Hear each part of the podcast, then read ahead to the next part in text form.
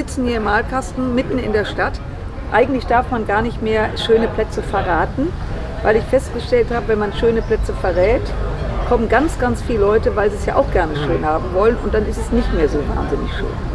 Sollen wir jetzt mit der Schleichwerbung direkt anfangen? Machen wir. Kann man das sehen? So, dies ist mein Exemplar, was ich jetzt gleich hier von Frank Schabletzky signiert bekomme. Er wusste nichts davon, aber wir machen das jetzt. Aber der Trend geht ja zum Zweitbuch und äh, darf ich Sie fragen, erzählen Sie uns ein bisschen was davon? Ja. Was für eine Auflage hat so ein Buch? Ich frage, weil ich aus der Verlagsbranche komme. Das habe ich gesehen. Und ich meine, wir haben Kinderbücher verlegt, aber Sie wissen, beim Kind fängt es an. Fängt's an. Und insofern fände ich es toll- wenn Sie uns ein paar Sätze daraus erzählen. Ja, sehr gerne. Und das mit der Unterschrift meine ich ernst. Ja, das machen wir nachher. Das machen wir nachher. Das ist immer so laut, wenn ich schreibe. Ja. Also dieses Buch ist in Istanbul entstanden und ich möchte eigentlich zur Idee von Istanbul nur Folgendes sagen. Is ist der Rauch, Tan ist die Silbe für Dämmerung und Herkunft, Bul, das Verb Bulmak, finden. Also eine Stadt, die im Rauch, im Ruß dämmernd zu finden ist. Das ist das Rätsel. Ich erlebe oft, dass wenn ich auf Reisen bin, dass ähm, andere Gesellschaften rätselhafter wirken als die eigene. Warum? Weil sie fremd ist. Und dann stellt man fest, dass man die Rätsel, die man aufdeckt mit so einem Buch, Rätsel sind, die genauso hätten hier passieren können. Und die Gassen und die Orte, die beschrieben werden, selbst wenn andere fremde Straßennamen genannt werden, könnte sich im Endeffekt genauso hier abgespielt haben, überall auf der Welt. Das ist die Sache. Die Touristen laufen ja mal gerne den Wegen von Literatur nach. Das wäre durchaus möglich. Die Idee des Romans war ein Zeitungsausschnitt, der bis nach Deutschland gekommen ist. Und habe ich mir gedacht, gut, das ist interessant. Wie in der Mythologie wird ein Mensch nicht nur getötet, sondern auch noch zerstückelt. Osiris wird von seinem Bruder umgebracht und zerstückelt. Und jetzt, das kann man danach herausschneiden, findet Isis, seine Gefährtin, alles bis auf das Genital. Das wird dann Das in ist Gold. die Abteilung ab 18. Ab Wenn jetzt mal die 18. Kinder kurz ausschalten. Genau. Ja, jetzt sind wir wieder dabei. Okay. Das wird dann in Gold nachgegossen und ist der erste Fetisch, der in, benannt wird überhaupt. wir sprechen jetzt von Ihrem Buch gerade. Genau. Das ist aber nicht ab 18.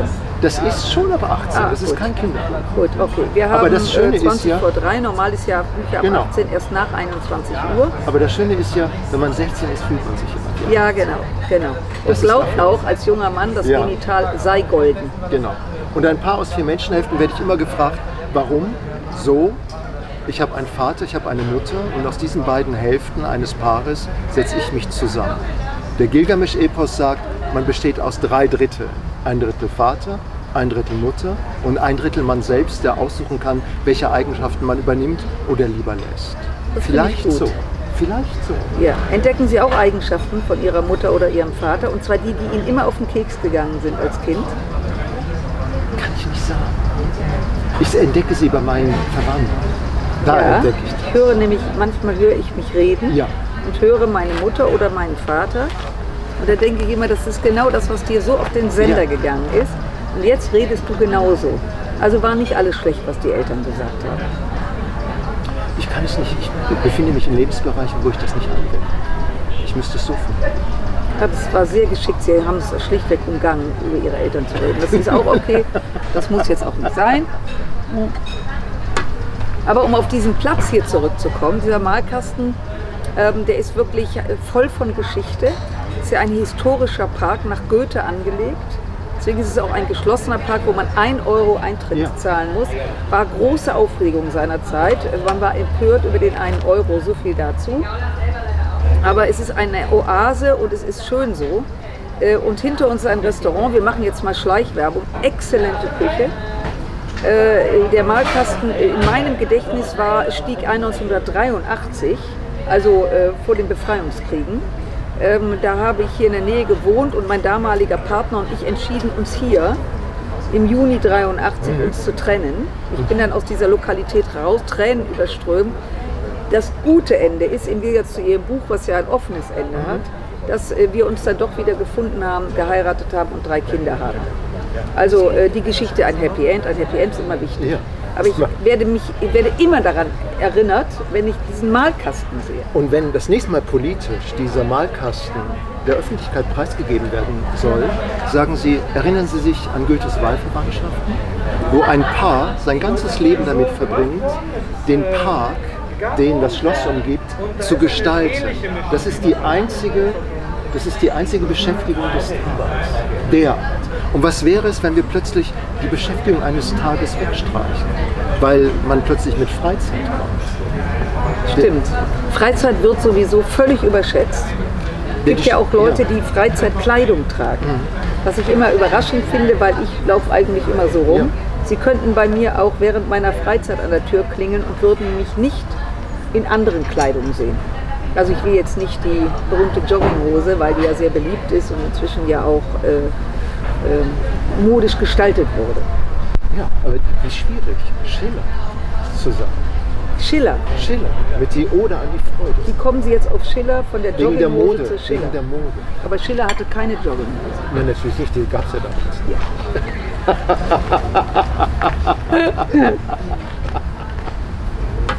Ja, das ist sehr spannend. Ähm, vor allen Dingen, wenn man, äh, um nochmal auf diese Oase zurückzukommen, hier tobt ja um uns herum der Verkehr. Ich bin ja ein großer Freund davon, dass sich Städte den Luxus erlauben, solche Flächen zu haben, in die letztlich jeder darf und die aber auch entsprechend ähm, gepflegt werden, weil ich so bedauere, wie manche Parkanlagen aussehen. Und es gibt immer Leute, die beschweren sich darüber und sagen, warum wird das nicht schneller sauber gemacht? Das Problem ist eigentlich jeder selber. Wenn man nämlich seinen Dreck mitnehme, dann bräuchte man gar keinen, der hinter einem sauber macht. Empfinden Sie das auch als Düsseldorfer oder? Also ich wohne an einer alten Platanallee und ähm, durch eine Baustelle ist ein Teil der Platanallee ein bisschen in Mitleidenschaft gezogen. Und ich bin der Einzige bisher, der diese Bäume gießt. Der das nicht ertragen kann, dass jetzt Ende, also noch nicht mal Ende August, Anfang August, die Blätter braun werden. Das finde ich ein bisschen zu früh. Von meinem Geschmack her, dass der meteorologische Herbst erst am 1. September anfängt. Also gehe ich runter mit zwei Gießkannen, A10 Kilo und gieße die Bäume. Es reicht in der Tat, es waren 15 Liter am Tag, ein Eimer Wasser dem Genau, Baum ich gebe zu geben. 60 Liter die.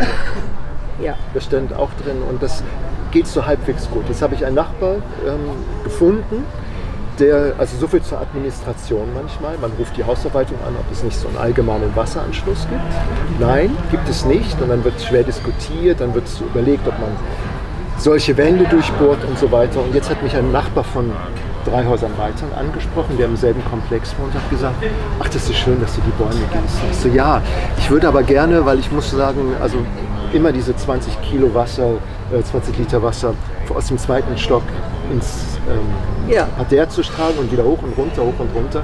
Ich hätte gerne einen gesamten Gemeinschaftsanschluss. Ja, aber den haben wir in unserem Haus. Ich so, das ist ja komisch. Warum weiß denn die Verwaltung nichts davon, dass bei Ihnen dieser Gemeinschaftsanschluss ist? Und das ist immer die Sache, wie, und das kennen Sie als Politikerin, wie geht das eigentlich immer auch? Und das geht ja in allem durch, ob man Kultur hat, wie ist das immer mit der Kommunikation? Ja, oder mit dem Großes Interesse Thema. daran. Weil wenn man Ja. sich interessiert, fragt man, dann bekommt man eine Antwort. Und offensichtlich war das in diesem Fall nicht so. Aber Sie haben jetzt dafür gesorgt, dass man weiß, wo der Wasseranschluss ist. Ja, Also haben Sie eine gute Tat vollbracht. Und heute wird nochmal gegossen, weil es Genau. wird ja noch äh, schöner. ja, aber auch wenn es jetzt so viel regnet, das muss, Wasser muss direkt an die Wurzel, so sind sie im richtigen Leben.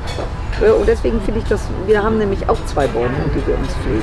Das ist Und wir gut. haben sogar die Platte, also die, der, die Baumscheibe, äh, die vollgeschissen war mit Hunden äh, und Hm. wir dann den Hundebesitzern baten, ob sie ein Tütchen nehmen Ja. könnten. Das war anfangs ähm, ein durchaus ähm, eine Ansage, das Mhm. wird aber jetzt gemacht. Jetzt haben wir dort einfach Efeu gesetzt. Der kriecht jetzt da rum und ähm, äh, haben die Nachbarskinder, die haben jetzt den Auftrag, jeden Tag mit ihren Gießkannen zu kommen. Das ist jetzt ein Kindergroßevent geworden. Sehr gut. Jede Kindergruppe hat einen Baum. Kinder noch nicht begeistern können dafür, aber das Kind wohnt fünfte Etage, das ist dann etwas schwieriger. Aber das, weil das Schöne fand ich eigentlich, als ich das mit den äh, Gießkannen gemacht habe, habe ich gedacht, so, ist das jetzt das kulturelle Gießkannenprinzip, lieber Frank Schablewski? Dass du jetzt den Baum aussuchst, den Baum Das aussuchst, den Baum aussuchst. Und was ist mit dem da hinten und Ja. dem da hinten, wo du denkst, ja, es reichen halt irgendwann die Kräfte nicht. Ja, und wenn jeder nicht nur vor seiner Haustür fegen Ja, würde, sondern seinen Baum gießen würde, wäre uns sehr wie- geholfen. Wie kommt man an diese Selbstverantwortung wieder heran?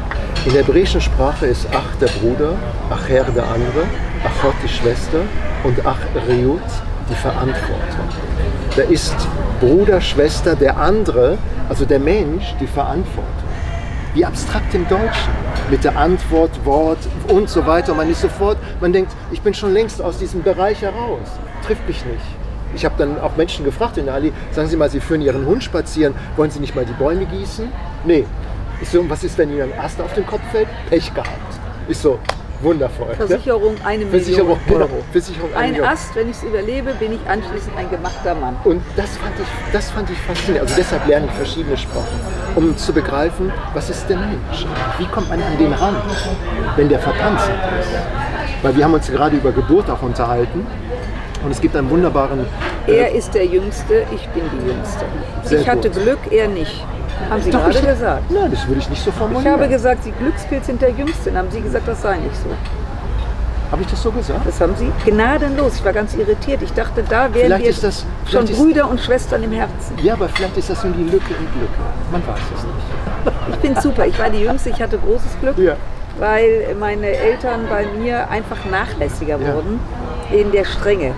Also wenn ich aus der Schule mit überschaubaren Noten kam, wurde das milde, naja, kann vorkommen. Bei meinen Mhm. So. Brüdern war das schon anders, als meine Mutter 40 wurde. Just in diesem Sommer, da wurde man noch im April versetzt, Ja. sind beide meine Brüder durchgefallen. Der eine in der fünften Klasse, es hieß damals noch Sechster im Gymnasium, der andere in der Quarta. Gleichzeitig. Beide haben eine schlechte Note vom Lateinlehrer, Herrn Hansen, bekommen, Gott hab ihm selig, der wiederum ein eingetragener Kommunist war. Mein Vater war der Meinung, das war ein eindeutiger Angriff auf seine Söhne, erstmal von einem Kommunisten belehrt zu werden und dann die Kinder noch durchfallen zu lassen. Aber meine Brüder durften den 40. Geburtstag nicht mitfeiern zu Strafe. Ja, Wie streng. ja. Zehn Jahre später bin ich durchgeflogen, ich dürfte weiter feiern. Also ich kann das auf jeden Fall wiedergeben, dass meine Eltern mich überhaupt haben Kunst studieren lassen Ja. und diese Sachen nicht gesagt haben. Meine Großmutter, die ich schätze und liebe, die hat gern gesagt, was, ihr wollt brotlose Kunst studieren lassen, dieses Kind? Ihr gebt Geld rein und da kommt nichts bei raus. Und da saß ich nur da und gesagt, für mich gedacht, Großmutter, du bist sonst immer so verständig. Aber was ist? Das verstehe ich nicht. Du hast doch gar keine Vorstellung davon, wie Welt sein kann. Für mich war wichtig, 16 Jahre alt, habe ich die Briefe von Vincent van Gogh an seinen Bruder Theo gelesen. Und dann hieß es, morgen werde ich aufstehen, um das Gelb des Tages zu erforschen. Da habe ich gedacht, das will ich auch. Und als dann jemand beim Abitur sagte, ich werde Versicherungskaufmann, da habe ich nur gedacht, was? Sind wir nicht zu anderen Berufen?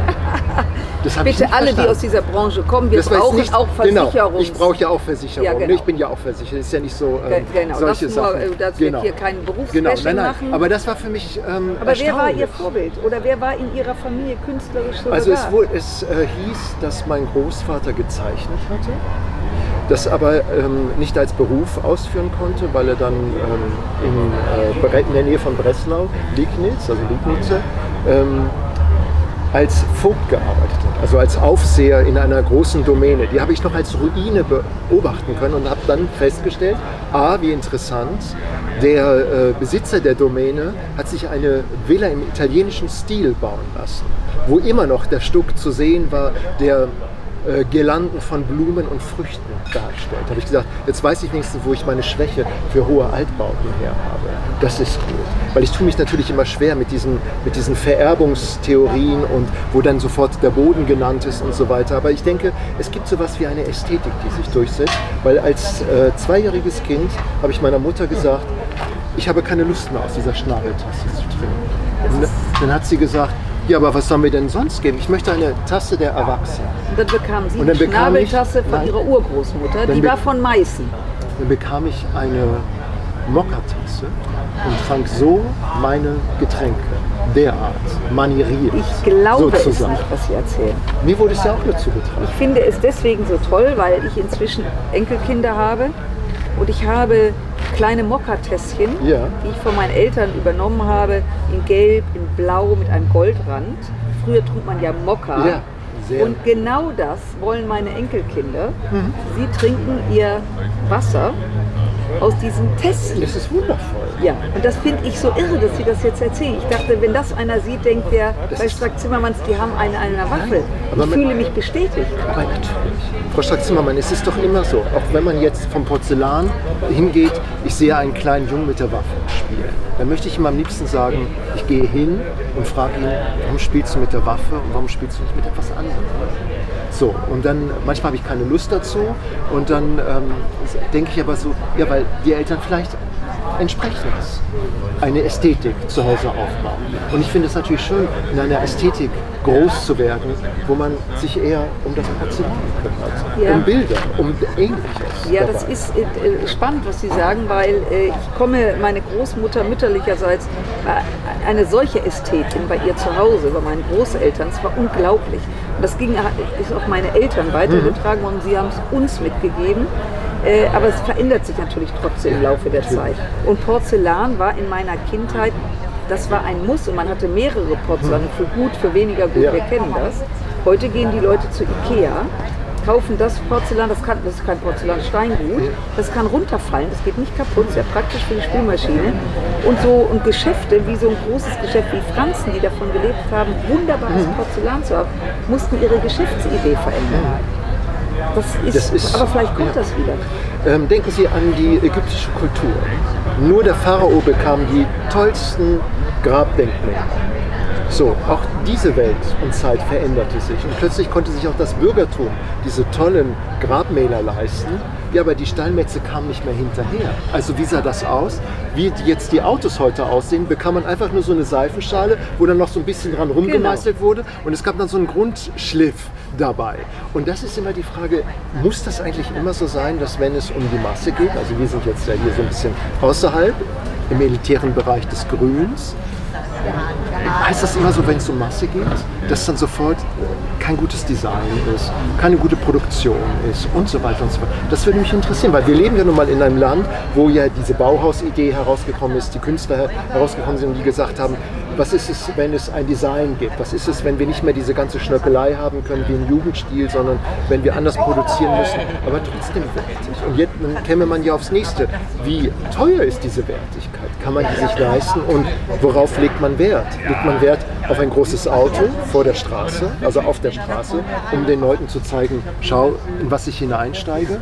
Und dann kommt man aber dann trotzdem aus den Supermärkten mit den äh, Weißmehlprodukten, Zuckerprodukten und muss äh, ständig zum Arzt laufen. Wie gehen diese Entwicklungen zusammen? Das ist ja hochinteressant. Ja, aber weil natürlich sind wir sind vor. Ich würde das eine und das andere nicht ausschließen. Man kann auch ein Ästhet sein, wenn man in ein schönes Auto steigt. Da gibt es große Unterschiede, aber ich glaube, Nein, ich dass... glaube nicht, dass es unästhetisch ist, ein schönes Auto zu haben. Das das- glaube ich nicht. Genau. Das glaube ich nicht. Also wir sind einer Meinung, Einer auch, Meinung, auch aber ein Auto die, kann ästhetisch Ja, genau, sein. aber die Frage ist, warum ist, die, ist das, äh, der Bezirk der Ästhetik nur auf diesem Parkplatz ausgerichtet, wenn man dann äh, mit den Menschen dann nicht über Kultur, Bücher, Bilder, Theater und Oper sprechen kann? Das ist für mich das große Rätsel. Das hat was mit äh, Bildung zu tun, mit Bildungsvermittlung. Genau. Was bringt man Kindern bei? Und sie können natürlich Kindern sehr früh ganz, ganz, ganz viel vermitteln. So oder so. Und wir leben ja in Corona-Zeiten, da wurde ja dieser Unterschied von so oder so besonders deutlich, nämlich die, die versucht haben, es ging natürlich auch auf beruflich nicht immer, man muss auch immer schauen, hat man überhaupt die, den Raum und die Zeit, das noch zu vermitteln, ist man auch getrieben vom Alltag, äh, wenn man allein Kinder erzieht und sie einfach ernähren muss. Es ist natürlich immer, wenn sie den Spielraum haben, das auch noch zu vermitteln, schon ein Luxus als solches. Aber in Corona-Zeiten gab es Familien, die das genutzt haben, um Kindern mehr vorzulesen als sonst, das zu nutzen und andere eben nicht. Jetzt nicht, weil die anderen weniger Zeit gehabt hätten, sondern schlichtweg es auch nicht mehr gelernt haben. Das fängt ja auch mit dem Kochen an. Ja, natürlich. Also ich muss ja dazu sagen, ähm, äh, jetzt für meinen Mann und meine Ja. Kinder, ich bin jetzt nicht die größte Köchin, ich backe gerne, aber ich esse gerne Mhm. und lasse gerne kochen. Ich bin dann auch bereit, anschließend sauber zu machen. Ja. Ähm, aber wie schön ist es, ein Gericht ähm, erstmal herzurichten, Zutaten zu kaufen, also in meinem Fall herrichten Ja. zu lassen. Aber es ist ja auch schön, jemanden am Tisch zu haben, der sich darüber freut. Auf jeden Fall. Also für Kochen mich, Sie gerne? ich koche sehr gerne. Ähm, also ich, bin, ich, gehöre, ich gehöre zu den ähm, Fast Track Relations, laut The Guardian, die sich, ich habe mich am 15. März neu verliebt. Und dann war die Frage, ziehen wir zusammen, ziehen wir nicht zusammen. Sofort. Weil das äh, in normalen Zeiten würde es dann heißen, ich bin berufstätig, du hast einen Beruf. Äh, ähm, wie sieht das dann aus? Wie organisiert man sich? Und so war klar, ähm, Peter lebt in einer Wohngemeinschaft, das ist dann mit Corona schlecht gewesen. Er hat gesagt, dann komme ich zu dir, ich so, ja, dann kommst du zu mir, dann probier mal das direkt aus, ob das geht. Und es war faszinierend. Also ich habe gekocht, ähm, ich koche sehr gerne. Und er hat gespült. Und er hat, äh, weil es meine Wohnung ist, ähm, Ah. gab es einen Rundum-Service. Das war alles gut. Das war alles gut. Und wenn man, ähm, das ist das Schöne an der Gastfreundschaft. Ich liebe es, Gäste zu haben und sie wirklich zu bedienen und zu bewirten. Das Aber Sie wollen ja sehr. diesem Mann alt werden.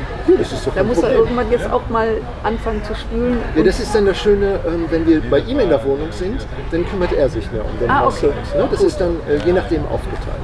Und das war jedenfalls hochinteressant, weil ja auch die Frage war, ähm, wo ich herkam, was, äh, wie sieht das aus, Künstler und Corona? Also erstmal dieser Rückzug, dieser Lockdown, das war für mich wie ein Stipendium. Da habe ich gedacht, wow, jetzt hast du genau die Zeit, als wärst du in einer fremden Stadt. Du kennst niemanden, du kannst mit niemandem Kontakt haben oder hast noch mit niemandem Kontakt. Und jetzt kannte ich mich, das Buch wurde gerade veröffentlicht, äh, das, äh, ich schreibe an meinem nächsten Manuskript, wo ein Gedichtband herauskommt. Äh, jetzt im August muss ich das Manuskript abgeben und ich hatte alle Zeit der Welt, was zu tun. Reden, die ich halten sollte, wurden verschriftlicht angenommen als Katalogbeiträge und so hat sich das alles gedreht. Und ich dachte immer so, ach guck mal, wie lustig, diese altherkömmliche Redewendung, wer schreibt, der bleibt. So wie albern. Ne? Und im Hebräischen so hochinteressant. Also nochmal dieses, wie wichtig das Lesen ist. Kara ist das gelesen. Kara ist das geschehen. Und Kara ist das zerrissen. So, also wenn etwas geschieht, um das zu begreifen, dann muss man vorher was gelesen haben. Sonst geht das einfach nicht. Sonst tappt man einfach hinein. Und Sie kennen die Geschichten von Marquis de Sade, wo es dann immer diese königlichen Kinder gab, die dann sagten, ach, der Park gehört mir, daran grenzt der Wald. Ich gehe spazieren, nur mit meiner Gouvernante äh, begleitet und geht spazieren und wird natürlich von Räubern äh, verschleppt, misshandelt und kommt dann auf das Schloss Schilling, so und so weiter und so fort. Und das trifft auch andere auch. Also wir dürfen nicht die Törichten sein. Und warum sind wir dann nicht töricht? Weil wir wissen ja, was immer passiert, wie schnell man sich in Gefahr begeben kann. Man wird nicht töricht, wenn man belesen ist. Ja, und das ist unser Auftrag. Wir haben ja auch einen politischen Auftrag, dass dieses, diese, dieses Manko, was offensichtlich ist, wieder zurückzugeben. Und da muss man auch Familien helfen. Weil wenn sie natürlich eine Generation jetzt haben, die das schon nicht mehr gelernt hat, ähm, es ist ja, ähm, man, man, man nimmt ja extrem viel mit im Leben und gibt es, wenn man klug ist, also die schönen Sachen weiter. Und wenn das irgendwann abgerissen ist, es gibt Familien, da wird kaum noch gelesen. Aber es gibt die Schule. Und ich plädiere immer für die Schule, weil meine Leseerfahrung habe ich aus der Schule, nicht von zu Hause. Es gab von äh, Theodor Storm der, Stimme, der Schimmelreiter. Genau. Das Schicksal des Außenseiters, der sich trotz allem gegen die Gesellschaft durchsetzen will, auch wenn er scheitert, egal. Aber er will, er hat eine Idee, eine Vision. Darum geht es mir.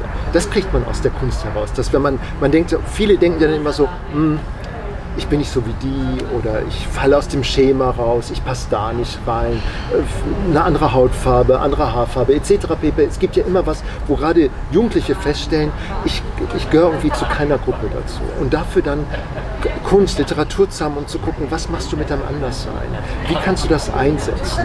Was bedeutet es, mit mehreren Sprachen auf der Welt zu sein? Wie kriegt man die Zugänge dazu? Ich hatte an dem ähm, Gymnasium in Rath, dem Friedrich-Rückert-Gymnasium, mit dem schönen Ausbruch von Friedrich Rückert.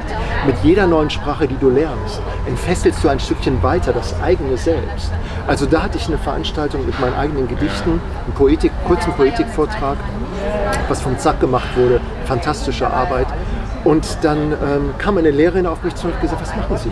Ich so, ich bin Dichter. Ich, ähm, ich gebe meine Gedichte zum Besten, auch ein bisschen vor diesem mehrsprachigen Hintergrund, was mich ja inspiriert, auch zum eigenen Schreiben. Und dann hat sie gesagt, ach Mensch, wissen Sie, ich äh, unterrichte jetzt die Klassen, wo die Schüler aus aller Welt drin sitzen, aber ähm, eigentlich müssten Sie bei uns einen Vortrag über diese Sprachen, weil die sitzen jetzt alle zusammen und haben mit nichts einander zu tun. Jeder denkt so, er ist was anderes. Und haben Sie es gemacht? Nein, das ist dann das Ach so, Monet- wegen Corona? Nein, wegen Geld. Das ist dann das Geldproblem. Wer bezahlt dann solche Veranstaltungen? So könnte man natürlich sagen, lieber Frank Schablewski, ehrenamtlich. Dann sage ich ja, also den kann Ich ich, hätte das nie gesagt. Nein. Ich habe es nur gedacht. Ja, äh, dann wäre aber dann die Frage, äh, das ist natürlich die, das Elitäre des künstlerischen Daseins, das für mich das Allerwichtigste ist, erstmal muss ich schreiben. Ja. Das ist das Allerwichtigste. Die Vermittlung, die ist auch wichtig, die kommt dann auch.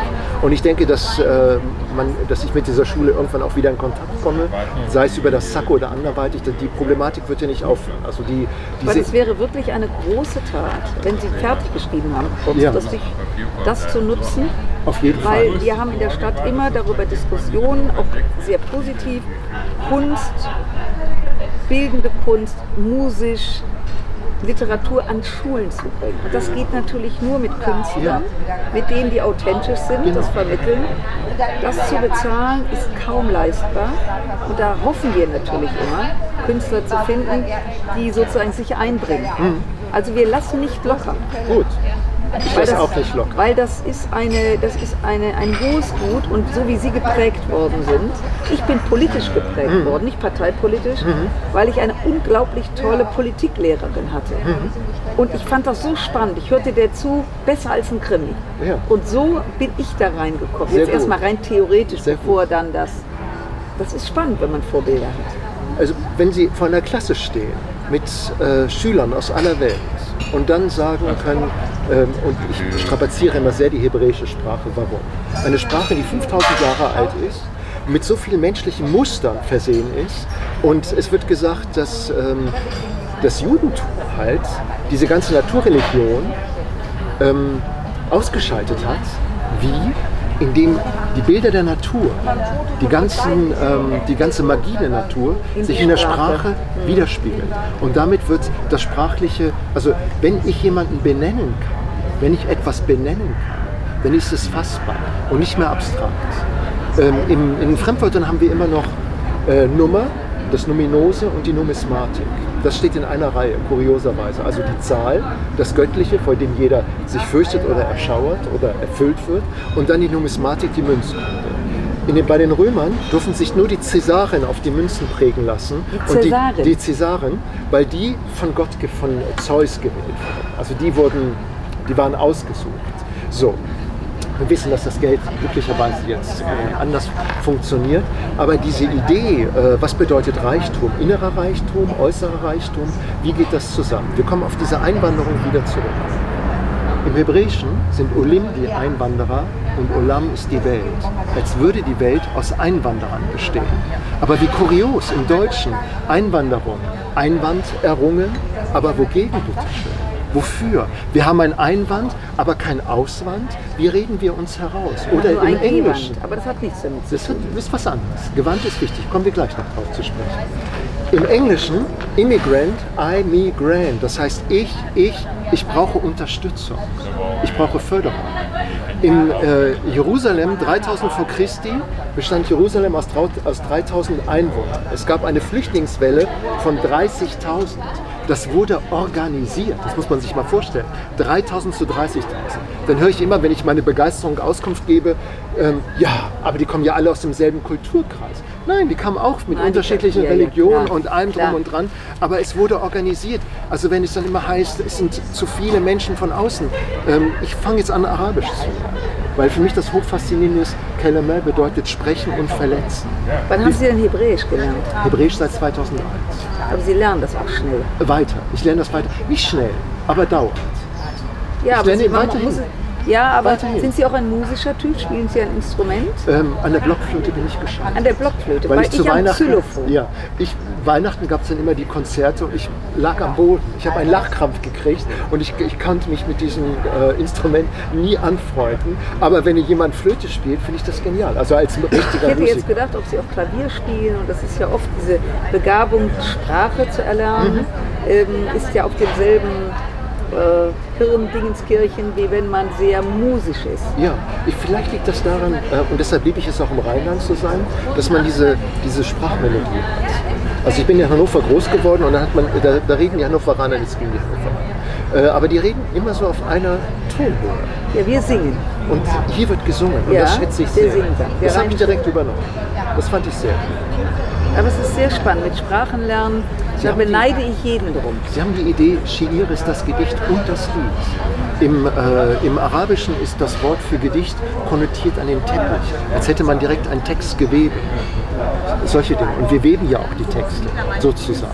Auch so, wenn jemand dann, diese Copy- und Paste-Geschichte ist ja sehr, ähm, ähm, wird ja sehr schwierig gehandelt, aber im Endeffekt ist das so, auch da wird gewoben. Und man, wenn äh, jemand zitiert, dann benutzt er die beglaubigten Worte des anderen.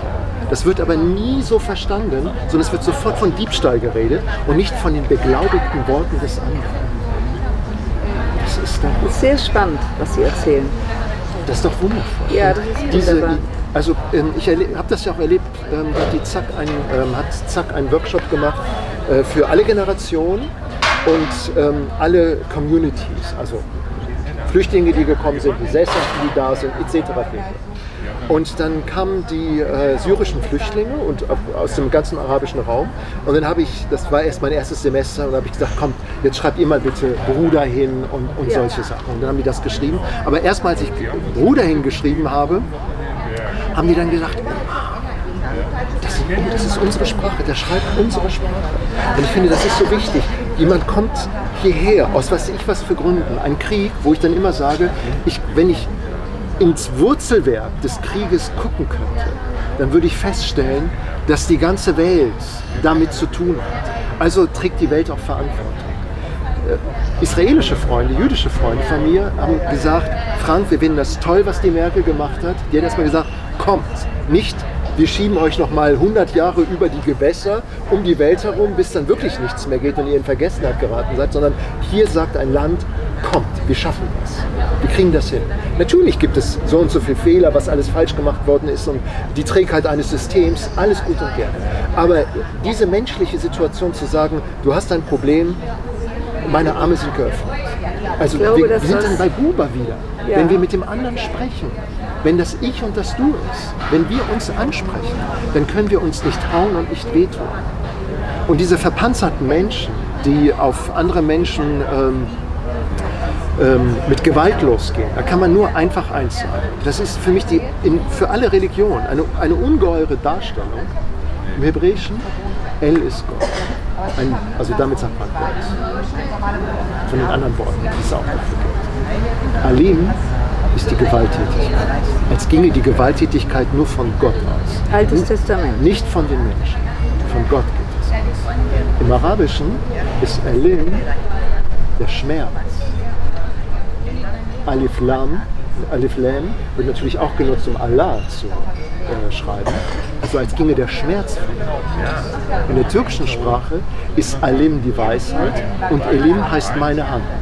Wenn meine Hand nicht mehr schlägt, zusticht, erschießt, sondern schreibt, liebt, malt, musiziert, vielleicht gärt, kocht, dann sind wir in der Weisheit Und das, ein gläubiger Mensch? ich bin ein gläubiger Mensch, auch wenn ich nicht. ähm, was glauben Sie? also ich glaube an Folgendes. Wenn der Fluss einen Nebel, Der Fluss ein der Fluss Nebel. einen Nebel besitzt, den man nicht jeden Tag sieht, nur, sondern zu bestimmten Uhrzeiten, Tagessituationen, Saisons. Also ein, ähm, eine Materie hat etwas Immaterielles, obwohl der Dunst oder die Wolke ja auch immer noch materiell ist, auch wenn wir sie nicht fassen können. Wenn so etwas existiert, dann gehe ich davon aus, dass äh, wir als Menschen, dass Materie auch einen Geist hat. Wie ich diesen Geist benennen soll, das weiß ich nicht. Je mehr Sprachen ich lerne, desto schwieriger finde ich für mich, dass ich dann vielleicht sagen kann, ich habe die Richtung. Also ich bin protestantisch erzogen und ich muss immer Shoshana Rosen danken für diesen wunderbaren Ausspruch. Frank, weißt du was? Also konvertieren, das ist nichts. Das taugt nichts, dann bist du wieder so Fremder. In, in einer anderen Region, in, einer, in einem anderen Bezirk, das taugt alles nichts. Aber ähm, es ist interessant, sich mit den anderen Religionen Ja, auseinanderzusetzen. das finde ich auch. So, also wenn man den Koran liest, das ist das Begeisterungsfähigste am Koran, sind die unglaublichen Paradiesbeschreibungen, auch des Jenseitigen. Unglaublich. Aber es ist eine Beschreibung des Paradieses, um die Menschen darauf hinzuwirken, dass das, was kommt, sehr schön ist. Sehr schön ist und natürlich eine, ähm, eine Schrift, entstanden ist, aus der Wüste heraus. Und dann gibt es natürlich die Projektion einer anderen Welt, einer jenseitigen Welt. Man denke an diese unglaubliche Situation der Nacht. In Echnatons Sonnengesang steht Millionen und Millionen und dann sind sie in der Wüste und schauen sich diese komplette Welt, diese Bestrahlung, diese nächtliche Bestrahlung an. So, das ist, die, das ist natürlich ein Wird unglaublich... es heute missbraucht? Die, äh, man denke ja daran, ähm, Also wie in, der, in der genau, radikalen Version, das ist Strack-Zimmermann, eben wie los. friedfertig ist doch eigentlich die Matthäus-Passion. Die Ja. Markus, äh, Ja. Das Markus-Evangelium. Alles so friedfertig, aber Ja. was gab's? Inquisition. So es. was gab es? Äh, die, äh, die Taufe äh, von indigenen Bevölkerung, etc. pp. Also die Christen können jetzt noch nicht sagen, Nein, dass nein. sie so ein ganz Nein, friedfertiges eine Volk ist und auch diese Sache, Blutspur in ich halte dir auch meine andere Wange hin, wenn du mich schlägst. Genau, ne? das war aber das Alte Testament. Das Neue, Jesus sagt das auch. Nein, Jesus sagt, nein, das Alte Testament, doch stimmt, ist das Jesus Neue. Das Alte das sagt, Neue. ich halte hin und du kriegst eins auf Ja. die Nuss, wenn ich die, äh, das so rum. ja. Moderne Übersetzung. Ja, das war die moderne Übersetzung, Zahn um Zahn. Zahn, Auge um Auge, Zahn Auge, um Zahn um Zahn. So, jetzt haben wir es. Das Neue Testament, ich halte dir auch meine andere Wange. Genau. Das, ist das, Neue, das ist eigentlich sehr großzügig, aber das finde ich irgendwie, hat das ja auch ein Gewaltpotenzial. Die, Wenn äh, Sie ja. mir eine Ohrfeige geben, ich sage, halt Ihnen eine hin, dann fordere ich es ja gewissermaßen auf, mach ruhig weiter. Kennen- Haben Sie die ähm, Performance von äh, Marina Abramovic und ihren Mitgenossen, äh, ihren Ko- Künstlerkollegen erlebt? Die haben sich gegenseitig hingestellt und dann haben sie sich eine Ohrfeige gegeben und der andere schlägt zurück. Nach fünf Minuten musste ich, äh, das geht eine halbe Stunde, hauen die sich ins Gesicht. Ist das gut anzugucken? Das ist ein Das bisschen wie Gangster-Rap. Ja, Damit das- wären wir beim aktuellen Das Thema. beim aktuellen Thema. Das ähm, ist, also als ich das gehört habe, das war faszinierend. Dann bin ich aus einem italienischen Restaurant in der Altstadt gekommen mit einem Freund und dann rappten so Jugendliche. So. Und dann habe ich gedacht, ähm, wisst ihr, was mich immer, also das interessiert mich einfach. Ihr habt äh, für mich eine harte Sprache, eine harte Ansage. Es sind, äh, ihr benutzt die groben Worte, ähm, also als würde eine Minderheit das Schimpfwort, mit dem es bedacht ist, das benehmen, das nehmen, um sich selbst zu benennen. So, das finde ich immer sehr schwierig. Ich so, was macht ihr mit dem äh, archaischen Torso von Rilke? Kennen wir nicht. Ich so, dann sage ich euch den auf. Dann habe ich den aufgesagt, das sparen wir uns jetzt hier, könnte ich jetzt machen, aber sparen wir uns hier. Und dann guckten die mich an und sagten, ähm, also, die kennen das alles nicht. Wir kannten nichts an unerhörtes Haupt, in dem die Augäpfel reiften. Aber der Torso glüht noch wie ein Kandelaber, in dem das Schauen nur Haben denen das, zurückgeschraubt. haben Sie denen das Genau, vorgesagt? das habe ich ihnen vorgesagt. Und? Und dann haben die gesagt, wissen Sie, das ist nicht unsere Musik. Aber Sie sind der erste Erwachsene, der uns überhaupt ein Gedicht vorträgt. Ich so, wie, was kennen Sie denn für Erwachsene? Habe ich natürlich direkt zurückgefragt. Ich so, gehen Sie nicht in die Oper, ins Theater oder sowas? äh, und das ist aber, das ist halt das Allerwichtigste. Man lacht dann sofort, aber die fühlen sich in dem Moment auf Augenhöhe und sagen, da spricht jemand mit uns. ist interessant, dass und Sie ist, sagen. äh, Ja. interessiert an dem, und das erlebe ich immer wieder. Ähm, auch äh, wenn ich, ähm, also ich ertrage es nicht, wenn Gewalt in meiner Umgebung ist. Ich kam in, aus einer äh, Weihnachtsveranstaltung, habe dann sich schön getroffen, schön geredet, erzählt, getrunken und dann stehe ich in der U-Bahn und jemand geht auf den, will auf den anderen losgehen, dem haue ich eine runter. Ich sage, was wollen Sie? Sie wollen dem eine runterhauen? Im Irak hat gerade der Krieg angefangen und im zivilen Leben haben Sie keine andere Lösung, als dem eine runterzuhauen? Wie hat er reagiert? Ich stelle mich dazwischen, habe ich gesagt. Wenn, dann müssen Sie was mir tun. Hat sie gesagt, also, hören Sie auf. Der war nicht angetroffen. So, was ist denn eigentlich passiert? Ja, wir sitzen zusammen in der U-Bahn und die ganze Zeit bewegt er sich, weil der Musik hört. So, aber sagen Sie, die Innenarchitektur einer U-Bahn ist doch nicht dazu ausgerichtet, sofort jetzt äh, den anderen gemein gegenüber zu werden. Haben Sie das Problem gelöst oder Das haben Sie Problem- dann das abbekommen? Nein, das Problem wurde dann gelöst und zwar auf die banalste Art Er ist und Weise. ausgestiegen. Nein, Achso. das war ja schon am äh, U-Bahn. Achso. Dann kam die, äh, kräftig gebau der kräftig gebaute Sicherheitsdienst, Ah. zwei Meter mal zwei Meter, Ja. und hat dann gesagt, was ist hier los? Und dann hat er sich aufgeregt, gehen Sie weg. Und dann ist er weggegangen und habe ich gesagt, sehen Sie, ähm, dass Sie nicht einsichtig gewesen sind mit guten Worten. Das ist das Erschreckende an Ihrem Charakter, den Sie haben. Denn Sie lassen sich nur durch Gewalt vertreiben und das ist nicht schön. Denken Sie bitte darüber nach. Und dann bin ich in die U-Bahn gestiegen und dann saß ich bei einer Gruppe von jungen Männern mit sogenannten Migrationshintergrund und hat gesagt, hast du gesehen, ich habe ihm die Faust gezeigt. Da habe ich gesagt, wissen Sie, das interessiert mich jetzt. Gerade gab es eine Schlägerei, jetzt kommen Sie auch mit körperlicher Gewalt. Was machen Sie mit dem Iran? Verzweifeln Sie nicht? Was machen Sie denn? Aber es ist interessant, dass Sie das sagen, weil ich nämlich gestern Abend an der Rheinpromenade entlang ging und ich räume ein, dass ich bei manchen Gruppen nervt es mich. Und habe ich gesagt, jetzt sei mal nicht so genervt. Und da waren fünf Jungs, alle unheimlich cool. Und dann habe ich zu denen gesagt, sagen Sie mal, wo sind eigentlich die Frauen? Ich sehe immer nur Kerle, hier müssen doch irgendwo Frauen Ja. sein. Aber sie sind zu Hause. Ähm, die Bitch ist zu Hause.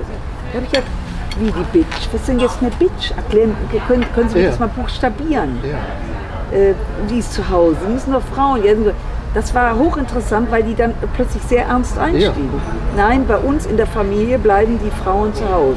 Ja, aber ich habe ja Jungs, ihr sitzt hier und wollt doch anbaggern. Spüre doch, auch Ja. wenn ich schon eure Mutter sein könnte, zum Teil die Oma. Ja. Ähm, aber es ist interessant gewesen, weil der eine, auch einer davon plötzlich sehr ernst wurde. Ich glaube, noch nie hat jemand die ernsthaft angesprochen. In, äh, in der arabischen Sprache ist Imra, die Frau, konnotiert mit dem Emirat.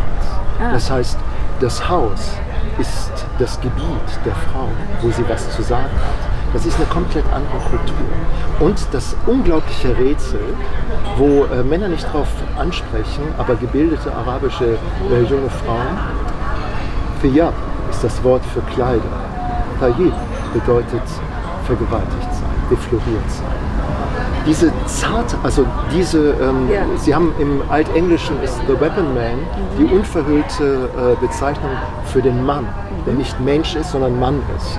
Aber Weapon Man ist halt das Glied als Waffe, das männliche Geschlecht als Waffe. Sein ist die Waffe im Hebräischen. Mesuyan bedeutet nicht nur bewaffnet sein, sondern auch gefickt sein. Verzeiht Sie dieses fürchterliche Wort. Also Ja, aber das sind wir ja seit spätestens Am seit- schönsten, am schönsten vielleicht noch, und das finde ich halt großartig, denn wenn man wirklich eine schöne Sinnlichkeit erlebt hat, dann erfährt man Erkenntnis. Und das ist etwas anderes. Weil eigentlich, und sie erkannten sich bei Adam und Eva, das ist nämlich eigentlich die Idee, die man haben könnte, bei einer schönen Sinnlichkeit sich zu erkennen und nicht das nur als, als sportliches Motiv zu. Ja, aber das ist doch sehr spannend, weil wir ja diese Oder Diskussion geführt haben, Ja. In der Stadt, junge Männer zu erreichen, mit ihrer Musik. Und, der, und das ging gründlich nach hinten los, weil man einen Menschen ausgesucht hat. Darüber kann man lange diskutieren, ist der wirklich Vorbild oder beschleunigt er nicht diesen, dieses Momentum Gewaltverherrlichung? Ja. Das ist doch die, eigentlich die Frage. Und kommen nochmal zurück. Die äh, Leichtigkeit ist natürlich immer, dass sich jemand haut. So, als ich meine nicht nur Neffen zu Besuch hatte, da haben die sich dann immer, wenn irgendwas war, sofort gehauen. So, hier Schluss. Gottfried Benn, wer redet, ist nicht tot. Es züngeln schon die Flammen so arg an unserer Not. Wenn ihr was habt, wenn ihr eine Schwierigkeit habt, redet miteinander. Und wenn ihr nicht miteinander reden könnt, dann kommt ihr zu mir und dann klären wir das und gucken, dass wir eine Lösung finden. Aber es sind viele leider nicht mehr in der Lage, das verbal abzurüsten. Das ist ein zeitliches Phänomen. Das ist nur ein zeitliches Phänomen. Aber was soll man denn machen? Frau Stadtzimmermann, machen Sie den Fernseher an manchmal? ja, äh, nicht mehr oft. Ja, man hatte kein, keine Lust mehr dazu, weil es gibt, das Interessante ist, es gibt die äh, Anleitung zum Gewalttätigwerden, aber es gibt keine Anleitung eigentlich zum äh, Gesprächig sein. Diese Also, äh, Anleitung in dem Sinne, äh, die vermisse ich sehr. Die vermisse ich sehr. Die wird nur noch fragmentarisch gegeben, aber was gibt es dann immer? Den Krimi, den Tatort in 90 Minuten und das ist nicht zu leisten. Das sagte der Komponist Franz Hummel zu Recht. In 90 Minuten kann man die Seelenabgründe und die Seelengründe, lassen wir es so, die Seelengründe nicht durchleuchten. Da bleiben nur äh, Facetten von Aber es ist etwas. natürlich auch nicht der. Anspruch Natürlich ist es nicht der Anspruch Aber es müsste der Anspruch dieser Gesellschaft sein, den Menschen nicht nur zu sagen, toll, ich habe dir Hose, Gürtel, Bluse, Kette, alles verkauft. 18 Uhr habe ich aber leider Geschäftsschluss. Tschüss. ne, das war's. Sondern was, was ist, weil die Gesellschaft kommt ja, hat ja Schwierigkeiten damit. Wie organisiert man sich? Wie integriert man? Äh, nicht assimiliert oder äh, man oder desintegriert euch, wie äh, der liebe Max Schollig das gesagt hat. Das ist alles gut und gerne, aber es bedeutet vor allen Dingen erstmal, ähm, wir besprechen uns. Wir müssen uns bereden. Und dafür ist keine Zeit. Dafür ist keine Zeit. Auch dieser Schulplan. Äh, ein Künstlerfreund hat mir das erzählt. Ähm, so, da wurde berichtet, was machen die Schüler in Corona-Zeit? Und dann ging es sofort los. Programm, Programm, Programm, Programm, Sport, das, das, das. Nein, Müßigkeit. Was passiert denn mit jemandem, wenn man sich nur einmal hinlegt und guckt, was passiert? Was für Gedanken bekomme ich? Wenn ich mir die Wolken ansehe, sehe ich irgendwas, sehe ich gar nichts oder passiert etwas, indem ich einfach nur den Garten hake? Ne? Sehe ich das, das, ja schon, das hat ja schon Loriot ja. zu einem unglaublichen ja. Sketch herausgearbeitet. Die Frau in der Küche ihren Mann fragt, was machst du gerade? Ja. Sie kennen das. Und er sagt nichts. Und sie sagt, nichts. Ja. Du musst doch irgendwas ja, machen, natürlich. geh doch mal raus. Ich will aber nicht raus, ich will hier nichts ja. machen. Und sie sagt, nimm deinen Mantel und geh, hast du denn den Mantel? Und das ist so das wunderbar. Das ist ganz wunderbar. Das ist ganz großartig. Und wenn ich Ihnen sage, dass genau das das Problem, wir haben ja in der Stadt ein verstärktes Sicherheitsproblem, das kommt genau daraus, weil viele junge Menschen, vor allem junge hm. Menschen, wenn es keine Disco gibt, kein hm. Club, kein Abtanzen, hm keine große Kirmes, wo man 20 Mal auf die Achterbahn ja. geht, beim 21. Mal kommt einem das Fischbrötchen hinten mhm. wieder aus der Bluse raus, das so ähm, als, als äh, Manko empfunden wird, dass man sich nicht austoben kann. Ja, natürlich, weil dies ist, wir sind keine ähm, Gesellschaft, die jetzt ähm, sagt, äh, gut, ähm, wir haben einen Park voller Tai Chi-Leute oder wir machen äh, klassisches Ballett oder sowas. Äh, solche Dinge. Nein, es wird Yoga gemacht, was eine andere Form des Balletts anzunehmen ist oder ähm, dass äh, man andere Dinge macht. Nein, sie gehen dann in den Park, dann haben sie eine riesige Box und dann hat man das Gefühl, man ist auf einem Kasernenhof und es wird exerziert. Und dann denke ich mir, warum muss die Demokratie Exerzitien machen? Derartigerweise. Und ich denke, ähm, es ist wie so oft, wir haben alle Mittel zur Hand, und wir müssen sie nur nutzen. Das ist alles. Und diese, diese Idee, Kultur zu haben, äh, die Kultur mit allem zu verknüpfen, sozialen, ähm, mit Bildung, mit gesellschaftlichen, mit politischen, auch mit ähm, unternehmerischen Situationen. Das gilt, also denke ich mal, Politik, äh, je suis poli, äh, ich bin freundlich, äh, dass wir das wieder zusammenbringen, dass wir diese, diese Achtung vor den anderen haben. Das finde ich ganz Also das ganz war schön. jetzt ein wunderbares Schlusswort. Dass wir beide freundlich sind, ist unbenommen. unbenommen. Wir beide würden nie aufeinander in der U-Bahn zugehen und die Faust ballen. Niemals. Vielleicht in der Tasche, aber nicht wirklich. Nein, auch nicht mal das. Kennen Sie das Schöne von Thomas Kling? Bleierner Dezember, der Himmel eine geöffnete Faust. Also zu sagen, Sie kennen das äh, Hand, die Hand als äh, Gotteszeichen. Ne? Würden Sie das, das mal für als, unsere Zuschauer so, als Gotteszeichen, ne? Ja, Man ja, kennt ja, das, ne? natürlich. Ne? Das klar. hängt an beim, also ja, aber das ist ja, da sind ja die Finger oder so, genau, oder so rum. So, oder die andere. Also der die Daumen andere ist dann genau. länger. Dann der Daumen ist dann länger, der ja. passt. Und das finde ich halt hochfaszinierend von einem äh, in Düsseldorf geborenen Dichter, Thomas Kling, der, der eigentlich nicht groß genug geschätzt wird, in, also der bekannt ist und so weiter, aber wirklich, das, ist ein, ähm, das sind Zitate, die äh, wirklich nochmal erklären, wie man das schafft, in diesem Sinne, aus, das ist die Aufgabe, die wir haben, aus den geschlossenen Fäusten offene Hände zu machen. Und ich nehme es mit in die nächsten Wochen aus den Fäusten, die ich selbstverständlich nicht habe, mhm. noch offenere Hände zu machen. Ich danke ich Ihnen für viel dieses Glück, tolle Gespräch. Ähm, aber ich lasse Sie nicht los, bevor Sie nicht Gerne das ähm, erste einer, was war das, eine Trilogie? Nein, es wird eine, ein Vierteiler. Ein Vierteiler und das ist das erste von vieren. Das ist das erste von vieren. Gut, dann ähm, ist das wie immer bei den Verlagen die Subskription, das heißt, ich kriege den ersten und dann den zweiten und den dritten. Sehr gut, okay. Rambo Verlag, darf man doch mal sagen. Ja, das muss man unbedingt sagen. Also, wir danken für Ihr Interesse Und äh, sie hatten großes Glück, dass sie in diesem Ambiente mal wunderbare 45 Minuten zuhören konnten. In diesem Sinne, bis dann.